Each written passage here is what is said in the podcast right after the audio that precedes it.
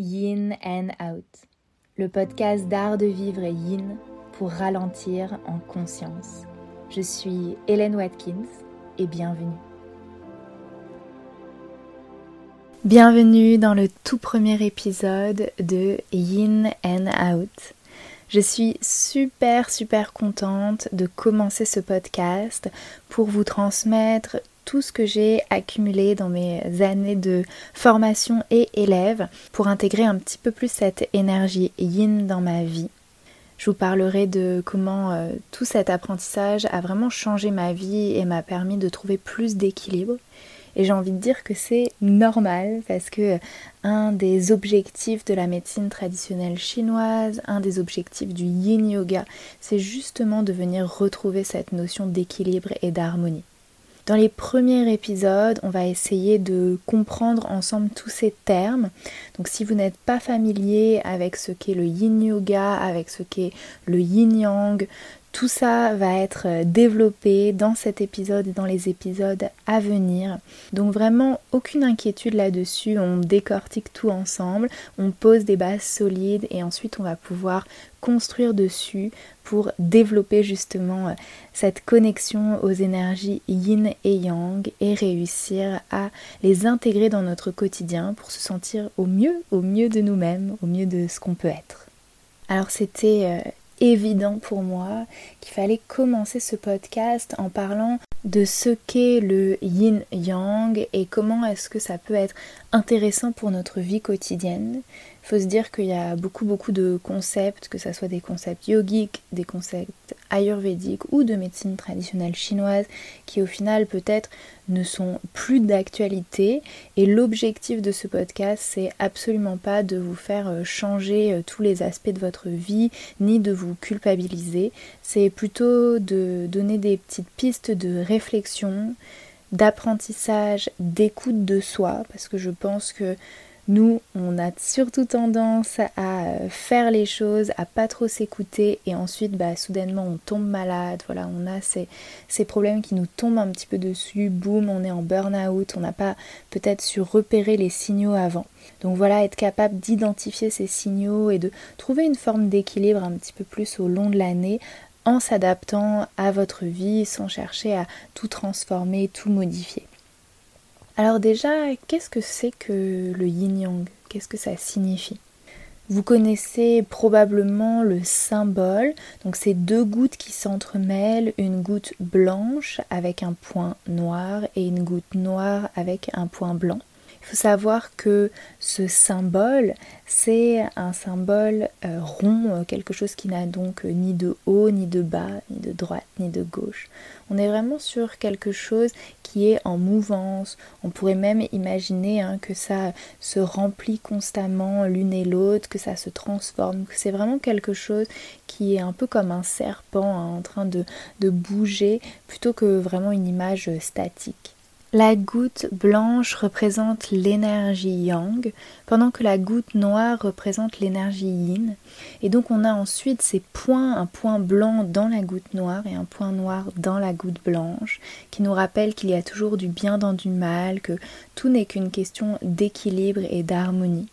Une image que je trouve très facile pour intégrer l'équilibre du yin et du yang, c'est celle d'un verre d'eau froide et un verre d'eau chaude. On va considérer que le verre d'eau chaude sera yang pendant que le verre d'eau froide sera yin. Mais si on ajoute à cela un verre d'eau bouillante, alors dans une question de perspective, le verre d'eau chaude sera plus yin que le verre d'eau bouillante et bien entendu le verre d'eau chaude sera plus yang que le verre d'eau froide. Et on peut continuer notre exemple en mettant un verre d'eau glacée et ainsi de suite, et un million d'exemples entre euh, chacun de nos verres, un petit peu plus chaud, un petit peu plus froid, pour réussir à trouver cette yin et yang parfait qui en fait, on le comprend ainsi, n'existe pas. Ce n'est qu'une question de perspective et d'équilibre. Ça, c'est vraiment la première notion à comprendre quand on veut intégrer le yin et le yang dans son quotidien, c'est qu'il n'y a pas de parfait, il n'y a qu'une notion d'équilibre et ce qui va fonctionner pour vous ne va pas forcément fonctionner pour quelqu'un d'autre. Peut-être que j'ai une mauvaise nouvelle ici à vous annoncer, c'est que je n'ai pas la recette magique. Je ne vais pas vous pouvoir vous donner euh, dans quelques épisodes de podcast euh, l'équilibre euh, parfait, voilà, la recette de l'harmonie. Non, ça n'existe pas. Par contre, la médecine chinoise nous invite à revenir vers nous, à observer un petit peu plus comment est-ce qu'on se sent et à ajuster en fonction des phases de la vie et des périodes notre équilibre. Alors peut-être que ici vous vous dites ok mais pourquoi du coup ce podcast se concentre sur l'énergie yin puisqu'après tout il s'agit de l'équilibre yin yang donc en quoi est-ce que le yin pourrait être plus intéressant? Au-delà du fait que mon intérêt personnel se porte particulièrement vers la douceur, on vit dans une société qui valorise le yang. On vit dans une société qui valorise l'action, le fait d'être toujours super occupé, de faire 3000 choses à la minute, d'être hyper proactif. À l'inverse, on va eh bien, mettre moins de valeur aux choses yin on va estimer que pour se reposer, il faut l'avoir mérité. On va estimer que si on est hyper fatigué pendant une période, on est un peu flemmard, un peu feignant. Donc on a vraiment des notions comme quoi le repos a moins de valeur que l'action et on va estimer que pour mériter le repos, il faut avoir vraiment vraiment fait beaucoup d'actions. La médecine chinoise, elle nous dit que non, que les deux sont exactement pareil. Donc déjà, il va falloir s'enlever un petit peu ce petit euh, lavage de cerveau de la société dans laquelle on vit et se dire que il n'y a pas de meilleur. C'est vraiment égalité. Mais comme on est poussé au yang en permanence, eh bien moi, j'ai fait ma mission que d'amener un petit peu plus de douceur dans la vie des gens par le yin yoga. Donc si vous ne le saviez pas jusqu'à maintenant, je suis professeur de yoga et spécialisée dans le yin yoga. On parlera un petit peu plus euh, au travers de ce podcast aussi de ce qu'est le yin yoga et, et en quoi euh, cette pratique est différente des autres formes de yoga. Mais dans tous les cas, l'énergie yin, ça va être ce qui va vous permettre de vous ressourcer, de mieux dormir, d'être plus dans le moment présent toutes ces notions qui permettent d'être là plutôt que dans le futur. Et encore une fois, c'est pas pour dire que c'est mieux que l'énergie yang. Je ne suis pas en train de vous proposer quelque chose qui est mieux. Je suis juste en train de supposer que probablement, comme la majorité des personnes, et moi compris, vous avez tendance à valoriser vous aussi, que ce soit conscient ou inconscient, l'action, le mouvement et la créativité, et peut-être même à vous juger sur les moments que vous prenez de repos, de douceur.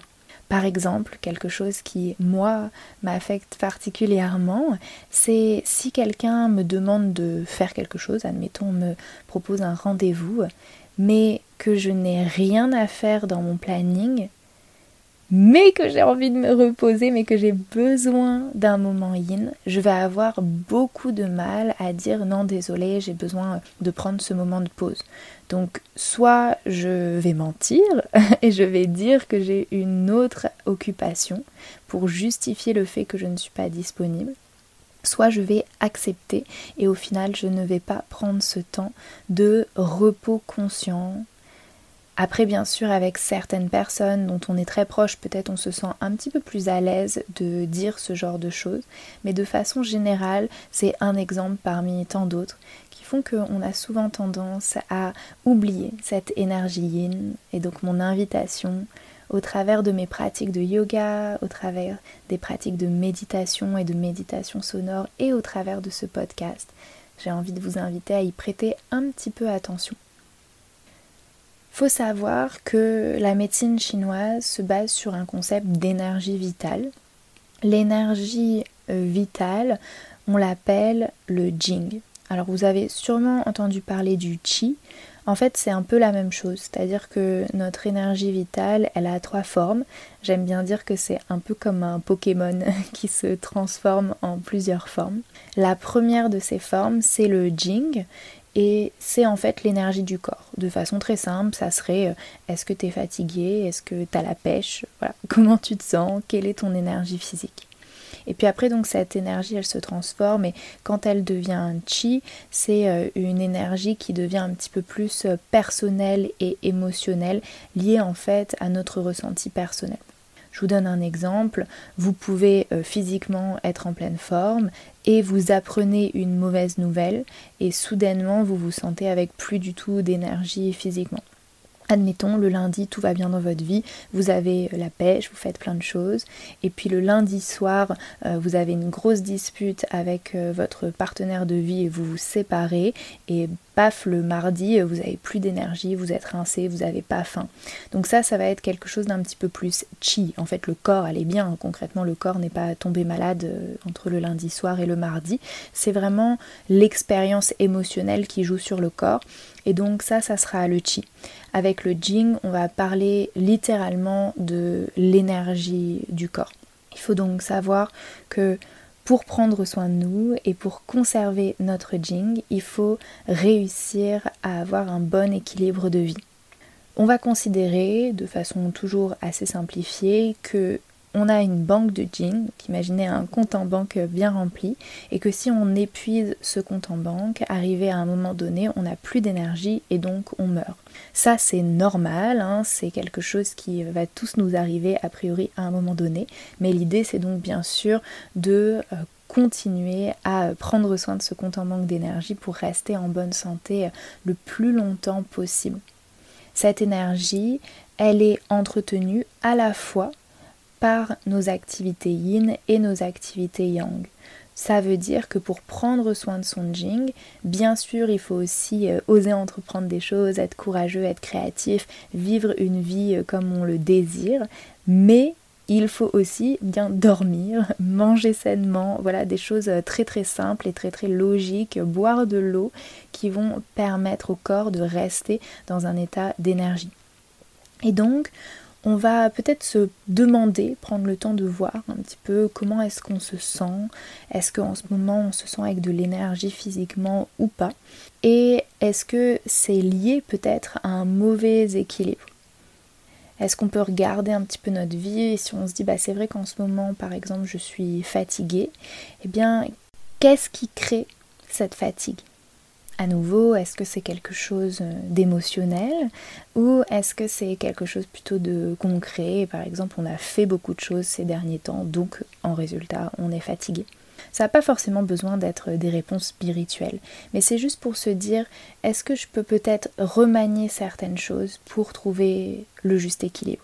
Et à l'inverse, si vous vous dites bah non, franchement, moi en ce moment, euh, je me sens hyper bien, est-ce que du coup on peut regarder ce que l'on fait en ce moment et qui crée ce bien-être?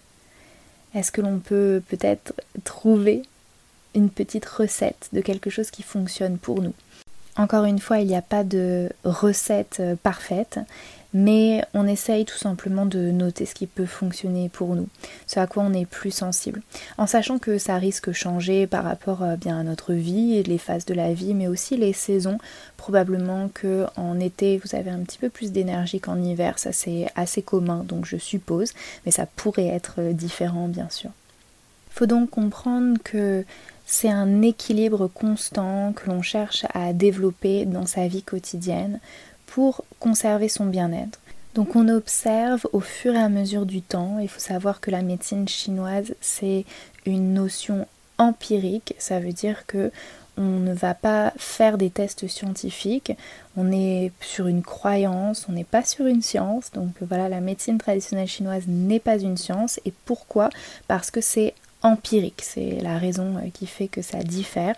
Dans la science, on fait des tests, alors que dans la médecine traditionnelle chinoise, on évalue des résultats basés sur des notions que l'on a collectées au fur et à mesure du temps.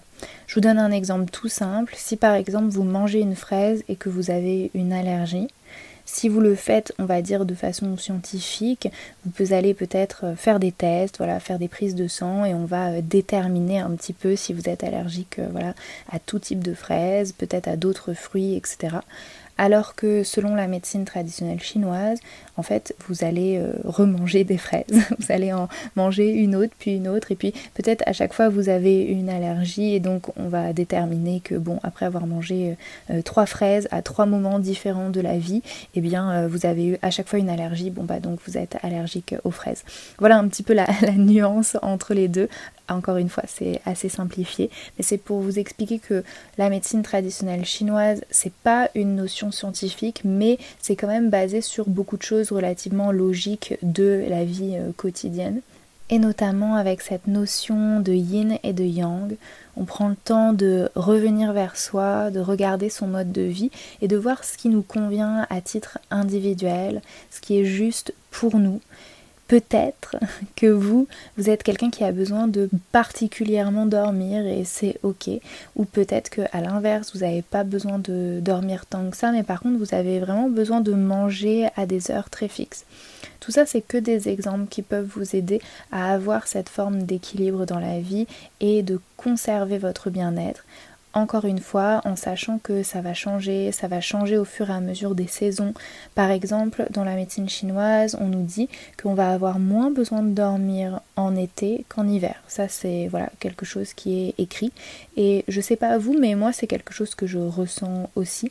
Souvent on a plus d'énergie en été et en hiver avec surtout euh, les jours où le soleil se couche hyper tôt on est souvent beaucoup plus fatigué et c'est assez logique et donc il y a cette notion de revenir à la nature. Après, il faut garder en tête que la médecine chinoise c'est hyper vieux, ça date d'il y a euh, plus de 2500 ans. Donc euh, voilà, il y a 2500 ans, il n'y avait pas l'électricité et donc forcément, ils étaient plus connectés à la nature que nous parce que bah, ils n'avaient pas euh, la possibilité euh, de faire autrement en fait. Hein. Euh, ils voyaient quand le soleil était levé. Donc c'est assez logique qu'il y ait ces notions-là. Et il faut réaliser que nous, ça va aussi nous influencer, mais peut-être à un degré qui est inférieur par rapport à ce qui était à l'origine noté dans la médecine traditionnelle chinoise. Enfin, la dernière chose dont je voulais vous parler pour mettre en place voilà les premières choses importantes à savoir de cet équilibre yin-yang qu'on va rechercher et de cette exploration de l'énergie yin particulièrement, c'est le taoïsme. Alors le taoïsme, c'est un courant de pensée qui est contemporain au bouddhisme et au confucianisme, c'est euh, très vieux. Et euh, le taoïsme, c'est la recherche de l'équilibre parfait. Dans certaines formes de taoïsme, parce qu'il y a plusieurs euh, courants de taoïsme, dans certains courants, eh bien on estimait que si on trouvait l'équilibre parfait du yin et du yang en nous, on arriverait à atteindre la vie éternelle. Donc c'est ce que je vous disais avec notre énergie Jing qui normalement est épuisable, mais voilà, peut-être. Peut-être que ce podcast vous donnera la vie éternelle, je ne sais pas. on le verra euh, dans le temps.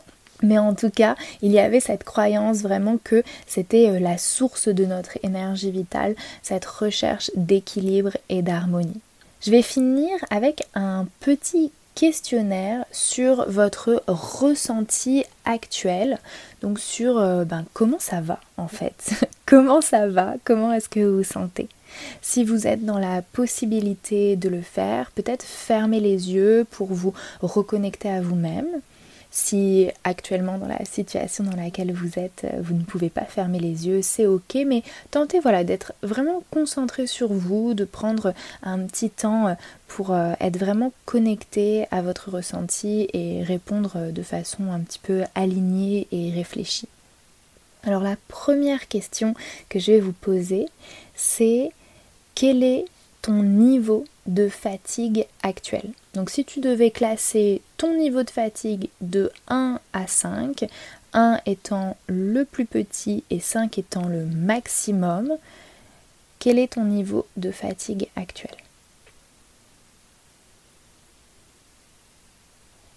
Deuxième question, si tu devais noter ton niveau de motivation, toujours de 1 à 5, 5 étant euh, le maximum et 1 étant le minimum. Donc 1 pas du tout motivé et 5 hyper motivé. Comment est-ce que tu te situes ici?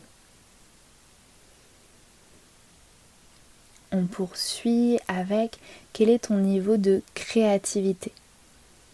Toujours de 1 à 5. Niveau 1, je suis pas du tout créatif. Niveau 5, je suis hyper créatif. Et c'est en ce moment, hein, c'est pas, pas pour toujours, pour toute la vie. En ce moment, comment tu te sens? Quel est ton niveau de stress? De 1 à 5. 1, pas du tout stressé. 5, hyper, hyper stressé.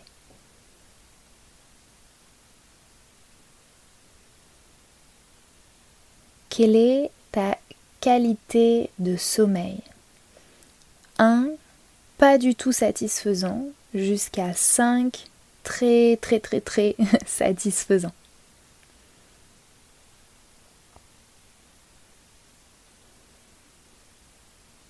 Es-tu satisfait du temps que tu t'accordes à toi-même?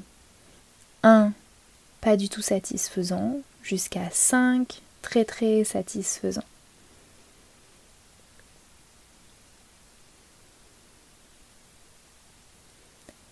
Es-tu satisfait de la quantité de temps que tu accordes aux autres, donc au moment de socialisation 1. Pas du tout satisfaisant jusqu'à 5. Très satisfaisant. Et enfin la toute dernière petite question. Comment noterais-tu ton niveau de satisfaction globale de ta vie actuellement? Donc 1, pas du tout satisfaisant, jusqu'à 5 très satisfaisant.